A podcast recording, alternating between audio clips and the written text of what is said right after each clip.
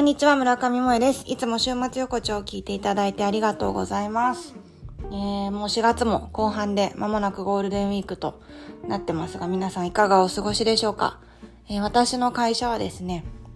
えー、2人育休から帰ってくるメンバーがいたりして、まあ、この週末横丁の編集をしてくれてる安代ちゃんも、あの、育休中からちょっとずつ復帰という形で手伝ってくれてたんですけど、えー、今回から正式復帰ということになりました。安代ちゃんもお帰りなさい。うちのね、娘も年少から年中になったりとか、皆さんも、あの、いろいろな節目を迎えられてる方も、特に節目ないな、桜が散っただけだなって思ってる方もいらっしゃるかもしれませんけど、まあ、流れる、流れにね、身を任せつつも、小さな決断を繰り返してちょっとずつ人生動かしていきたいななんて思っている中で、今回は、あの、私が1年間結構これからどうしようって思いながら、ずっとずるずると決めないで来てしまったことをテーマに、えー、ゲストを呼んでみたいと思います。それではご紹介します。昼間のビールみたいにしみじみ心地いい番組週末横丁35回目のゲストはアウトドアクリエイターのゆりえさんです。ゆりえさんよろしくお願いします。よろしくお願いします。いや、嬉しいです。私が、あの、もう念願かなって、ゆりえさんに、あの、インスタでね、あの、はい、ナンパじゃないですけど、あの、ぜひ出ていただきたいなと思って、お会いしたことないんですけども、今回お声掛けさせていただきました。よろしくお願いします。よろしくお願いします。ありがとうございます。いやあのまずちょっとあのゆりえさんを、はい、あの皆さんにプロフィールご紹介させていただいてもいいですかね？はいよろしくお願いします。はいアウトドアクリエイターってなんかもうめっちゃかっこいいあの肩書きですよね。ね、となんか自分で言うのもちょっと恥ずかしいんですけど、うん、結構その外遊びにまつわるものの商品とかをプロデュースさせてもらうこととかが多いので、うんうん、ちょっとそんな感じでふわっとはい 言わせてもらってます。いやあの文章で一応あの、はい、ご紹介させていただくと趣味で始めたキャンプを自身のインスタグラムアカウントで公開して、はい、女子でもできるアウトドア、えー、週末外遊びを提唱ファッションや雑貨の商品企画アウトドアアイテムのプロデュースも手掛け、えー、愛車の345、えー、バンですね。とともにいち早くバンライフを実践し日本中を旅する様子を発信している本当にアウトドアのクリエイターでありインフルエンサーのゆりえさんですけどもあのこの番組がですね、はいネクストウィークエンドが大切にしている10のモットーっていうのがあって、はい。で自分らしい選択がしたいとか花の名前を知っておきたい旬の食材を使いこなしたいとか、はい、いろいろあるんですけどゆりえさん本当にあのインスタグラム拝見してるとどれもすごく当てはまるなっていうふうに思ったんですけどもあの今回はですねいろいろなモットーを掲げていてゆりえさんどれも当てはまるなって勝手に思わせていただいたんですけどあの今回は、特に自分らしい選択がしたいっていうのと、はい、好きなものに囲まれて暮らしたいっていうモットーに合わせて、はい、あのお話を伺っていきたいなと思っております。ありがとうございます。私もネクストウィーケンドさんの本とかも拝見させていただいて、すごいいつもワクワクするなと思って。えー、嬉しい。本当それも見て叶え私も叶えたいなとか思ったりしてるので本当に嬉しいです。ありがとうございます。今日のテーマをですね、ちょっと考えてみたんですけど、はい、あの、私が個人的にめちゃくちゃ車のことを伺いたいなと思っているんですが、はい、あの、まあ、タイトルとしては4月とかね今春なので、はい、新しい暮らしの始め方好きを集めて見えた景色っていう風なあのタイトルでお伺いしていきたいと思います。はいわかりました。素敵です。ありがとうございます。ゆりえさんあのお手元に何か飲み物お持ちですか、はい、そうなんですよ。ちょっとちょっとお待ちいただけますか？はい。この番組がね乾杯から始まるので、はい、エアーなんですけどいつも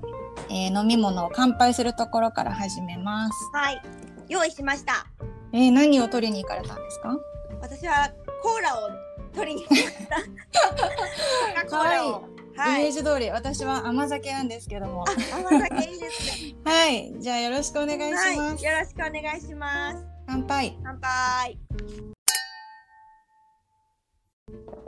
うん。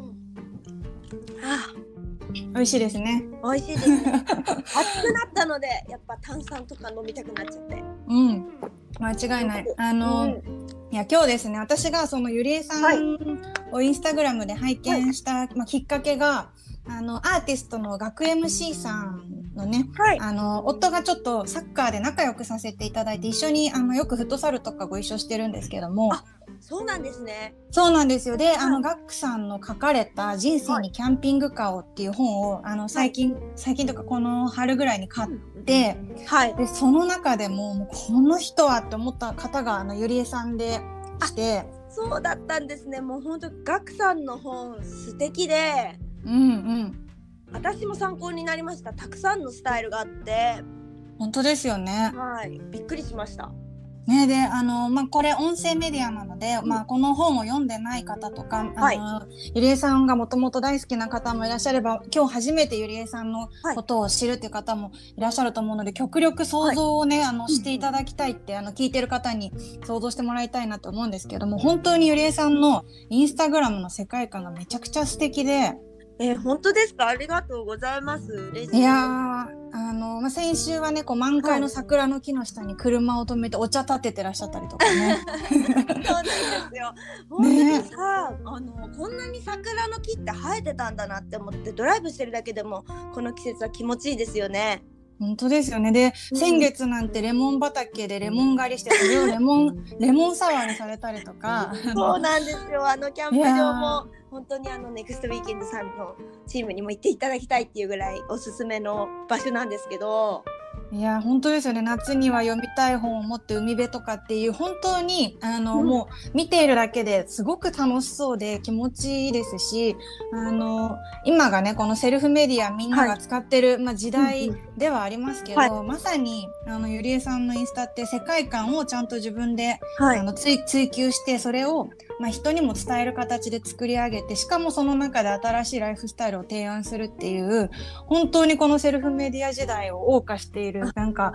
そうえ映画を見たような、はい、えあのまさに本当にこれがインフルエンサーだなって影響を与えてもらったなっていうふうにすごい思いました。えー、すごいなんか私こんなに褒められたのは人生で初めてぐらいでもうこのにこんなに嬉しい。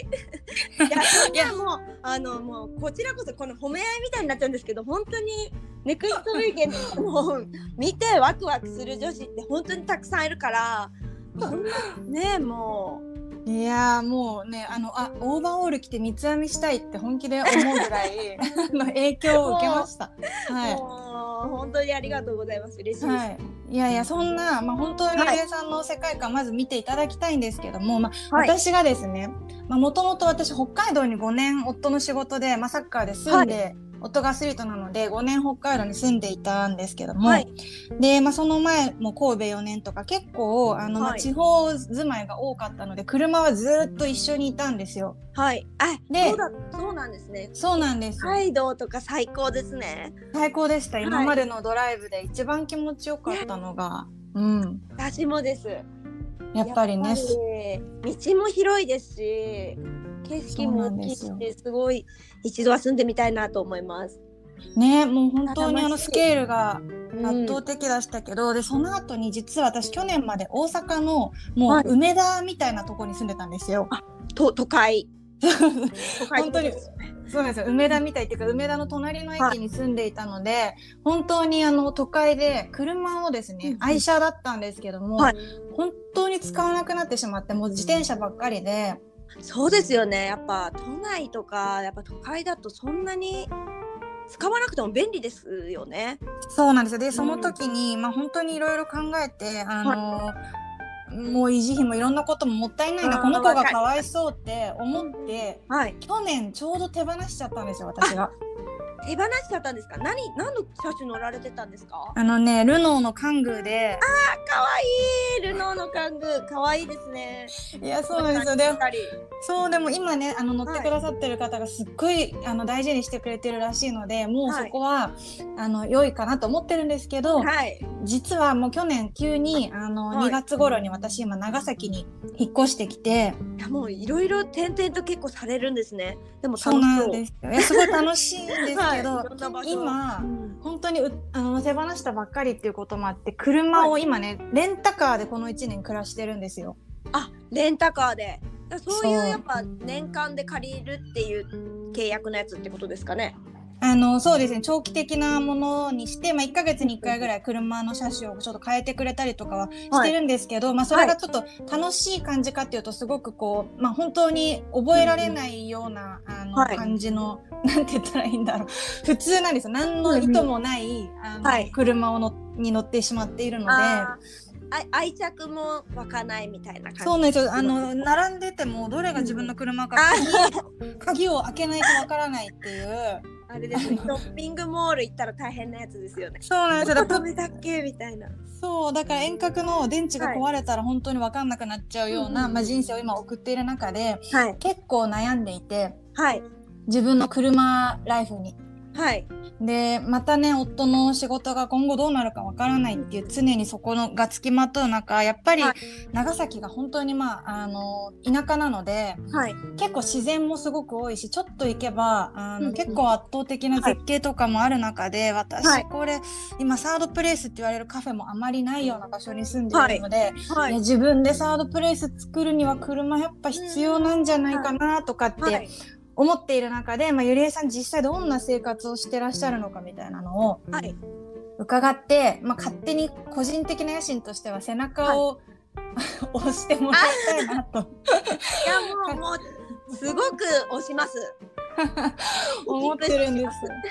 す。いやそうなんですよ。あの、はい、ままずこの本をあの学 MC さんのね書かれた人生にキャンピングカーの本の中で、はい、あのゆりえさんの愛車 3C 号はあれですよね。太陽と海っていうので 3C にされたんですよね。あそうなんですなんかあのもともとそんな名前とかをつける予定はなかったんですけど、うんうん、その中古車って買ったんですよ。うんうん、の車を。で、うん、その時そんなに予算もなくてなんか都内で駐車場代もかかるしってことで 50, 50万ぐらいで買ったんですよ。いやそれがあのすごく衝撃的で結構あの 本の中でもやっぱほとんどの方が、はい、まあ、トータル気づけば1,000万みたいに書かれている方も多い中、はい、あの車検込みで50万円って結構一人だけあの異色でしたよね。そうお金がなかったんですよ。でそうそれでその、お金かかんない車だったんですけどなんかナンバーをつけていいって言われて。うんうんあどうしようかって言った時に、私の夫がなんか太陽と海で 3C34 にすればみたいな。感じで適当に決めたんですけど なんか345,345って言ってるうちになんか語呂がいいなってなって、うん、いやなんか浸透というか、うん、定着していった感じででナンバーが34なんですよ。うんうんそれで345って呼んでらっしゃるんですね。あの、はい、今日この3つのちょっと大きな軸の質問で展開していきたいんですけどまずそのバンライフを、はい、まあ、始めたきっかけっていうのを最初伺いたいんですけども、はい、ゆりえさんこの車検込みで50万円の今、はい、345は初めて、あの車を選びに行かれたところでその日に決められたっていうふうに本で読んだんですけどそうだったんですか？あそうだったんです。あのーその日に買う予定はなかったんですけど私車のことって全然詳しくなくて、うん、でもど選択肢がありすぎるじゃないですか。ね。そうなので実家の近くの中古屋さんに行ったらなんか四駆だし、まあ、予算内だしなんかフォルムが丸くて可愛いなと思ってえこれでいいじゃないって思ってその日に買ったっていう。すごいな。えあれってハイエースですか？あの3種あれは、うん、ハイエースより一回りぐらいち小さな、日産のバネットっていう本当に、えーと、結構車走らせると普通にすれ違うような業務用のバンなんですけど。うんうん。えー、ご自身で DIY されたんですか？あそうなんです、うん、あのやっぱりその時にあの週末に毎週行ってたんです。私 OL だったのでキャンプに。そうキャンプに行ってたんですけど、うん、ちょっとなんか仕事がその今やってる仕事とその OL の仕事を両方やってて忙しくなっちゃって、うんうん、なんかあんまり週末遊びに行けない自分になってて、うん、でもやっぱりやっぱネクストウィーケンドさんみたいに私は毎週末叶えたいことがいっぱいあるので これじゃ遊べないなって思った時に、うん、本とかあの、それこそインスタグラムでもそうなんですけど海外でこういうスタイルが流行ってるんだっていうのを見て、うんじゃあ私もやりたいなって思って買ったのがきっかけでした。へえなんかあの普通ねあの車詳しくないからこうバンライフをするような人イコール特殊とかって思って、うん、なかなかこう自分ごとにできない方も多いと思うんですけどその見に行った日に決めてゆりえさんも詳しくはなくてしかも車検込みで50万円からっていうのと、はい、あとあの、三四五すごい可愛くてこんなのどうやってやるんだろうと思ったら LINE をご自身であれあの入れられたんですか？あそうなんです。あのやっぱりその時予算予算うるさいなって感じなんですけど。いや大事なところです、うん、フルペイントするのに何うん十万かかるっていうふうに言われて、うん、なんでこんな50万で買ったのにペイントでかかっちゃったらもうダメだなって思って、うんうん、自分で弾いてみたんですよ。すごいですよね。結局2,000円で済んだって本で読んでなんか勝手にすごく難しいことと思って調べてもいなかったなって自分すごい反省したんですけど中もじゃあ全部ご自身で DIY されたんですかね？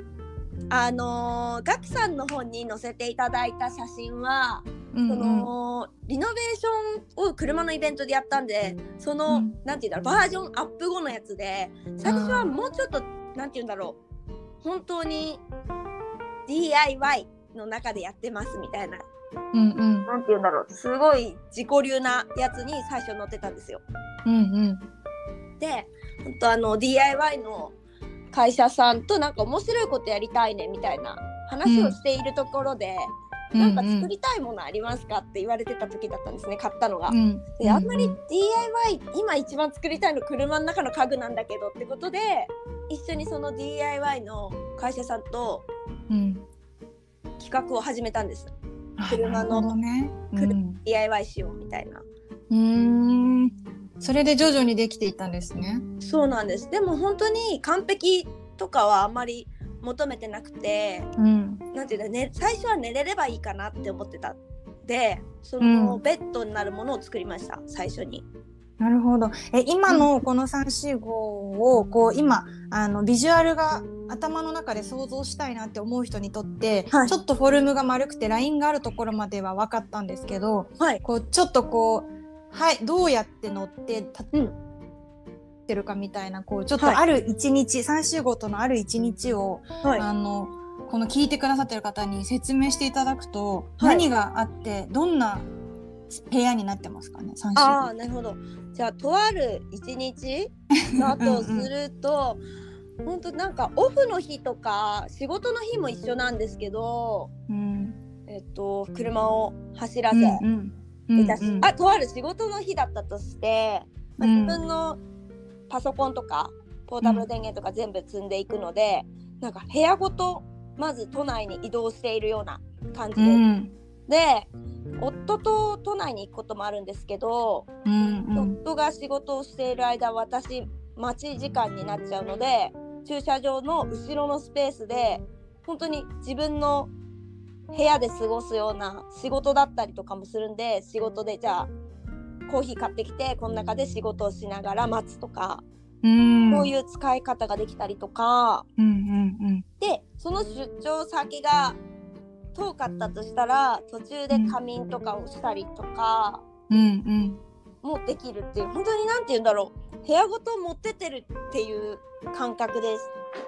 本当ですよね今改めて写真拝見してるけどこう止めてがっつりその場でテントとかハンモックも広げる時もあればもう本当にそれだけあったら、はい、ベッドがあって机があってコーヒーが入れられてっていうまさに好きなものと一緒に移動してるって感じですもんねこの部屋ね。そうなんです。なので、あのー、部屋としても使いたいなと思ってたので、うん、あのー、ベッドは引き出しのように何て言うんだろう。高い違いになってて引き出せるようになってて寝ない時はしまっておいてその空きスペースが部屋になるみたいな。イメージです。ね、あのゆりえさんの何かのインタビューでいろんなところに別荘があるみたいって書かれていてすごいパワーワードだって思いました。あでも本当でもキャンプもそうなんですけど、うん、なんか別荘を持つってなんか昔から憧れがあったり、うんうん、なんかするじゃないですか。いつかは別荘が欲しいなとか、うん、思ってたんですけど大人になってみてキャンプとかこういう車での過ごす方法を知ったら、うん、どこにでも週末行けるし置けるなって思ってすごいこれの方が楽しいかもっていう風に思うようになりました。えー、本当ですよね。うん、なんか、なんか、うん。うん、えあの小さな頃のなんかルーツとかアイデンティティとか、はい、この今こういう暮らしをするのに、はい、結構ゆりえさん本当世界観がものすごくあの持たれてる方だなって思うんですけど、もともとこういうふうなことをされてるご家庭だったんですか？えーと、そんなにそのアウトドアの家庭で育ったとかそういうのはないんですけどでもやっぱりなんか山菜取りに行ったりとか雪山行ったりとか結構アクティブな両親だったのかなっていうふうには思います。なんか遊ぶのが好きみたいな。うんそうですよね、はい、いや今子供が4歳なんですけど、はい、長崎に住んでて、まあ、いつまで住めるかわからないけど、はい、子供が一緒に旅をしてくれる年齢ってねいつまでもあるわけじゃないっていう時に、はい、このあの何愛着のないレンタカーと暮らしてていいのかっていうのが結構私子供っていうのも大きくてゆりえさんのその幼少期にどんなルーツがあるんだろうっていうのも聞きたかったんですけどやっぱりそういうふうにあの遊ぶ楽しむっていうのがずっとあったんですね。そうですね遊ぶ楽しむはすごいやらせてもらったかなっていうふうに思うんですけど、やっぱ萌えさんがやっぱいろいろなところに移住というか、お引越しが多いっていうのもあるから逆にその車っていう変わらない部屋があったらなんか落ち着くかもしれないですね。それ確かにそうですね、うん、あの本当にレンタカー悪いわけでもないしお兄さん、はい、レンタカー屋のお兄さんすごい仲良しだからあんまり悪 悪く言いたくないんですけど。でもやっぱり子供にとって引っ越しが多いって私はそういう子供じゃなかったんですけど、はい、やっぱりこう戻る場所みたいな変わらない景色みたいなのを一緒に運べるのはそれはすごくなんか心の拠り所になるかもしれないですね。うん、なんか最初はやっぱそわそわしちゃうのもこの車は変わらないみたいなのがあったらすごいぴったりだなっていうふうに思いました。いやちょっと結構背中をもう押していただいてます。じゃあ今ちょっとバンライフを始めたきっかけはっていうところを伺っていたんですけども、はい、あの結構バンライフイコール本当にこう、はい、家がなく車だけで暮らしているっていうようなあの極端なイメージを持っている方も多いかもしれないんですけど、はい、あの実際の生活バランスっていうところを伺っていきたいんですがゆりえさんはあのあれですよね。345で暮らしてらっしゃるわけではないですよね。そうですね。なんかあのー、本当バンライフっていうとなんか本当の意味で言うと家がないとか家がなくて本当に家を、家にしてる？車を、うん、っていう方かなって思うんですけど私は家もあるし、うんうん、やっぱ住むのは楽しめなくなってくるんじゃないかなっていうふうに思ってて、うん、うん、それは。はい。あのストイックにやりすぎるとあそうですね、はい、やっぱ私は楽しむのが前提でやってるのでもしかしたら週末晩キャンプなのかもしれないんですけど、うんうん、そういう自分の長期休みとかまあ長い時で言うと14日間ぐらいは行ったりもするんですけど、うんうん、全部が車の中で過ごすわけではなくてやっぱりたまにホテルを挟んだりとか、うん、私はそういう、そういうこともやっぱ結構疲れるんですよね。うん、長距離で移動したりとか。そうですよね、はい、あとポータブル電源も、うん、電源が尽きちゃうとか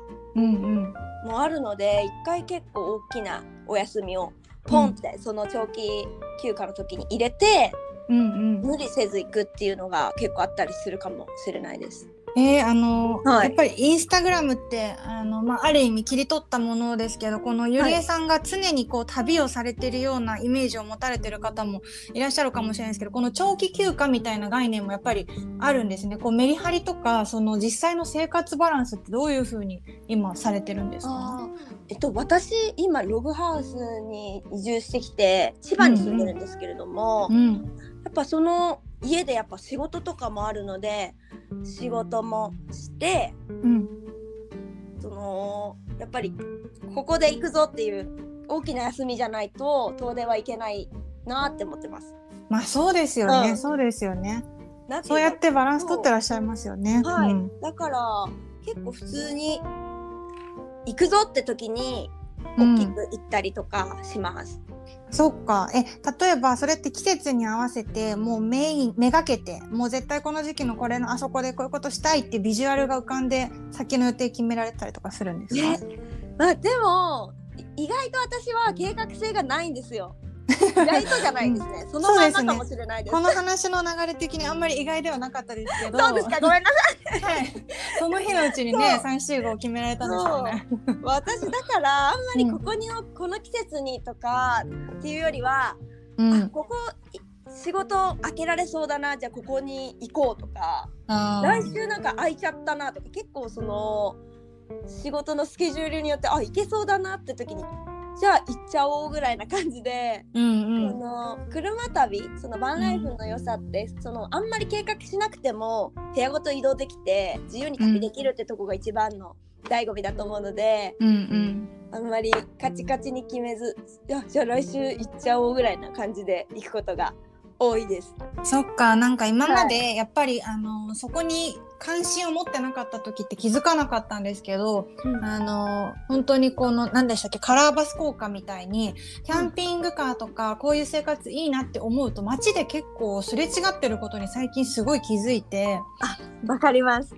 ねえなんかみんなこんなに旅してたんだって思うんですけど、うん、このゆりえさんの今までこの345と出会って今2017年からでしたっけ？あそうですね。萌えさんの方が詳しいというか、うん、2017年ってパッと出てこなかった。本をすごい読んでもらってありがとうございます。そういやちゃんとね、そうあそうかこんなに長いこと一緒にいるんだと思ったんですけどその、まあ、4年、もうすぐ5年になるのかな中でいやこれは本当にこの子が一緒でよかったみたいな忘れられない景色とか体験とかってどのタイミングにありました？どういうシーンだったんだろう？いや結構本当に愛着はもうマシマシの家族のような感じなんですけど、うんうん、この瞬間っていうのももちろんその北海道行った時の、うん、あそこ綺麗だったなとかもあるんですけど、うんうん、やっぱりその車1台しかなくて移動も仕事も一緒だし、うん、プライベート仕事、うんうん、旅全部一緒だから本当に何て言うんだろう全全部思い出がありすぎちゃうって感じですね。まとまらず。でも北海道は絶景だったのかな、はい、やっぱあの本にも書いてらっしゃったけど。そうですね。北海道はやっぱでも1回行ったんですけど、うん、2回ぐらい行ったのかな、うん、また今年も行きたいなって思ってます。そうですよね。私も北海道で1回だけキャンピングカー友達と借りて4人で寝て本当に楽しかったなって思ってますけどこれあのバンライフ今ちょっと興味あるなみたいな人がみんなゆりえさんみたいに見に行って即決ってできなかったりする人にこうちょっと始めるんだとしたらやっぱりレンタカーとかで1回あのキャンピングカーとか借りてみるのとかっておすすめですか、はい、どういうサービスとか何かあったりします？えっとおすすめがえっと、うん、北海道にいた時のことなんですけど、うん、あの自走自分ではあの陸路で行くにはやっぱ結構往復プラス3日とかかかるんですよ。うん、そうです、ね、から行くと、なのでそれでも北海道でやっぱバンバンで旅するのって楽しいなと思ってやりたいなと思った時にあのムービングインさんっていうあのムービングインっていうサービスがあって、うんうん、こういう車中泊の仕様になってるバンをうん、本当にレンタルできるんですよその車を。えー、それは北海道で。はい北海道であってそのサービスとかちょっとやってみるっていうのは、えー、まあ、北海道っていうピンポイントな場所にはなってしまうんですけど、うんうん、いいかなと思いました。へえ最近でもやっぱりコロナ禍もあって、うん、レンタカーでも増えてますよねキャンピングカーね。増えてますよね。なんか、ね、キャンピングカーって言っても結構いろいろあるけどそのムービングインってやつはそのバンライフっぽい仕様になってるので、うん、ハイエースかな。うんうん、えー、ちょっとやってみよう。はい。であのー、キャンプ道具とかも親切に入ってて使っていいよっていう風になってたりするんで、うんうん、その飛行機で行ってそういうバンの旅ができるのがすごい手軽でいいなっていう風に思いました。えー、ありがとうございます。はい、やっぱりいいですね。北海道まで行くとこんなサービスが今はあるんですね、ね、もっと増やしてほしいなって思ってるんですけど。本当ですよね、はい、ちょっと長崎でも絶対に海に囲まれてるからニーズありますよね。ねいいですよね各地にあったら、うん、その手軽にもっとできるなって思ってその自分の住んでるところからゆっくり行くのも楽しいけど、うんうん、やっぱ期間が長くないといけなかったりするし、うん、ね、もっとハードルが低くなればなっていうふうに思いました。本当ですね。なんか調べたりとか、うん、あの聞けば聞くほどこうハードルが高かったりすごくあの知識があって自分でテントとかを建てるのがすごい得意じゃないと、なんかできないかなって思ってたけど、うんうんはい、結構こう気軽にね季節の楽しみと小さな工夫っていうのがネクストウィーケンドのコンセプトでもあるんですけど、はい、それってなんかこう今一番気持ちのいい場所に自分で移動してそこに自分の部屋を作るってめちゃくちゃあの週末野心ってね私たち言ってるんですけど、はい、すごくぴったりですよね。いや本当週末野心ですよね。私も拝見してるので、うん、だなっていうふうに。ありがとうございます。っていうのと個人的には、うん、その萌さんが作った版も見てみたいなっていう、えー、どういうふうにするんだろうなとか、うん、もうあの一視聴者としてみたい。すごい楽しくなってきた。ちょっとゆりえさん、今度あの千葉に見せてもらいたい。来てください。そうなんか自分で作るっていうと大変だけど、なんか。それを楽しめたりとかもいいと思うんですけど、うん、そういう私の友達に、うん、そうバンを車中泊仕様にする、小屋みたいにするっていう大工さんがいて。えそういう専門の大工さんなんですか？はい。すごそうそういう方にちょっと相談してみて、やってみるのも簡単でいいかもしれない。予算の相談ですけどね。確かに私ねビジュアルイメージはすごいある方なんですけど、あの器用じゃないので結構、うん、あの多分うまくいってもすぐ壊れたりとかしちゃうタイプだと思うので、はい、ちょっとそれはプロに力を借りられたらいいな。うん、そういうのでも全然いいと思いますね。全員が自分で作らなくても。そうですね。そう、そういう仕様のも今売ってたりもしますねあと。あそうですね最初からね。はい、うん。ね、でもちょっと自分でデザインしたい気持ちもありますよね。ありますね。ちょっとまずはちょっとや、うん、なんか遠く考えてないで。今だな、はい、と改めて思いましたが、ね、あの今実際の生活バランスっていうところを伺って、はい、あのまあ、みんなねゆりえさんがすごくこう本当に旅人のようなイメージで、まあ、自分は今の仕事があるから無理だって思ってる人もいるかもしれないけど意外とゆりえさんもちゃんと、意外とというか、あのねバランスをとって長期、あここはいけるっていう時に行かれてるっていうのでね身近に感じられた方も多いかなと思うんですけど最後に、はい、あのまあバンライフイコールこれ繰り返しになっちゃいますけどやっぱり特殊だって思われちゃったりとかね思ったりとかしてあのハードル高く感じてる人もいるかもしれないですけどやっぱりそこじゃなくてこの好きを集めるとかこう自分のあのあ今ここに行きたいなって結構心に向き合っているからこそ、まあ、DIY ができてでいつも自分の行きたい場所とかが決められると思うんですけど、はい、この、まあ、345とともにバンライフを知ってした上でもともと持ち前のあの、はい、好奇心だったりとか行動力はお持ちだと思うんですけど、はい、自分のなんかこう性格だったりとか人生を描いていく上でなんか変わったこととかあこれは345との生活を始めたから、うん、あのこういう人になってったかなみたいな。なんか変わったなって思う部分とかってあります？変わったなって思う部分、うん、難しいな。なんだろう。選択が早くなったとか。ああでもなんて言うんだろう、うん、な流れに身を任すのが得意になったかもしれません。おーなるほどね。こうじゃなきゃダメとかじゃなくて。そう、うん、と自由にこんなに自由でいいんだ旅はって思いました。あの、うん、ここまでそのスケジュールを組まないで行くんですけど私この車の旅は、うん。こんなことできたんだなって自分そんなにフットワーク軽くいけたんだなっていうふうに思います。そっかなんかすごくね、うん、あの計画を詰め詰めにしてそれを遂行できる旅も、まあ、確かにあのすごい自信になる人もいるかもしれないけどこう身を、ね、流れに身を任せたところでの出会いとかなんか偶然の中ですごい楽しかった時っていうのもすごい自分の選択に自信持ってそうですねそれ。うん、なんかそうなんですよね。晴れ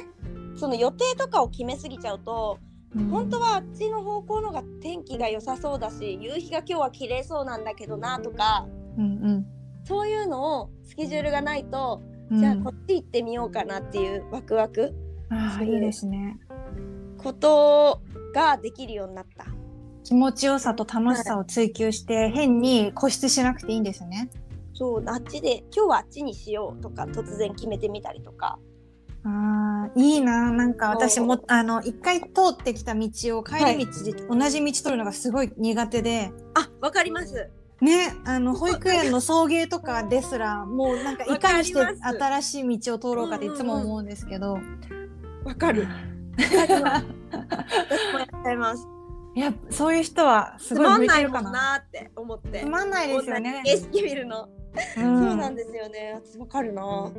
違う景色を見たい人にはすごく向いてるかもしれないですね。なんかすごい新しい道ってワクワクしますよね。しますよね。寄り道、うん、寄り道というかここ曲がったらどうなるんだろう ね。通ったことない道との私も好きです。えー、やっぱりその時にね一緒に自分のなんか手で動かせて自分が乗れる車が楽しいっていうのはすごい心強いだろうな改めて。いやお子さんやっぱり今いらっしゃるって言ってたんでそれもすごい楽しそうだなって、うん、そのお子さんとの旅。が、うんうん、子供にとっても楽しいだろうなこういう空間ってって思います。そのちっちゃな空間。うん、そうですよね。うわちょっとだいぶ勇気をもらいました。いや楽しみにしています。ありがとうございます。はい、長崎とか九州いらっしゃる時には、はい、ぜひあの寄ってください。この長崎の方にも。あの車で寄りたいと思います。うん、ねなんかあのちょうど今朝うちの両親が車であの長崎から横浜に帰ってったんですけど。ああ結構ロングそうなんですよ。なんか2か所ぐらい温泉地予約して間ですごい楽しそうでしたけど、いいですよね。なんかあの老後とかにそういうことするのもすごいいいなって思うけど、今もやりたいなって思ったので。そうですね。うん。仲良さそうで楽しそう。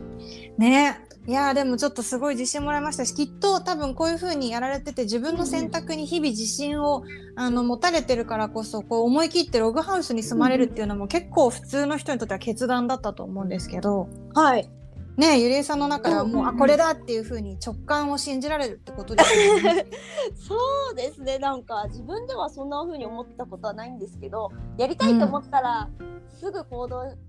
たくなっちゃうんですよね。うんそうですよね。はい。いやそれみんな ねそういう風になりたいって思う人も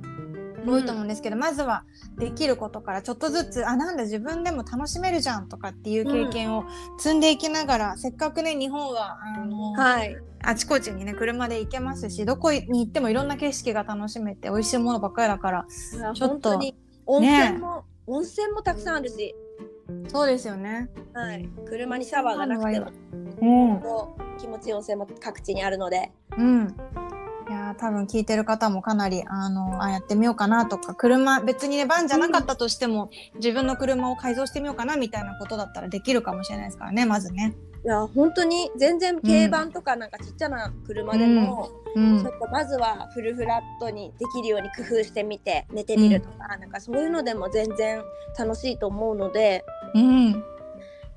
そういう可愛い女子に出会ったら楽しいだろうなと思います。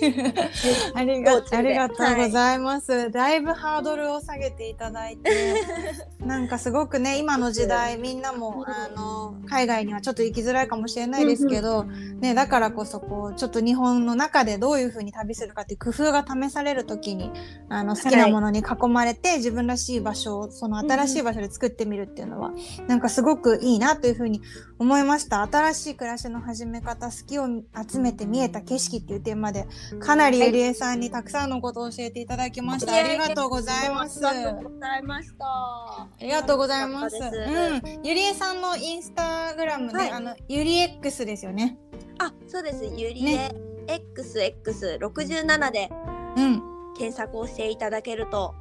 助かります。はいそこは 3C じゃないですね。あ、そうなんですよ。3C の前につけちゃったんでこれ。そうですね。皆さんぜひ、あのこれからもゆりえさんの世界観本当に最初に言った通り映画を見てるかのように楽しいライフスタイルを提案してくれて、あ、そうそうこういうことしたかったのって思い出せることがたくさんなので、ぜひ見ていただけたらとはい思います。ゆりえさんありがとうございました。ありがとうございました。はいさようなら。はいさようなら。Thank you.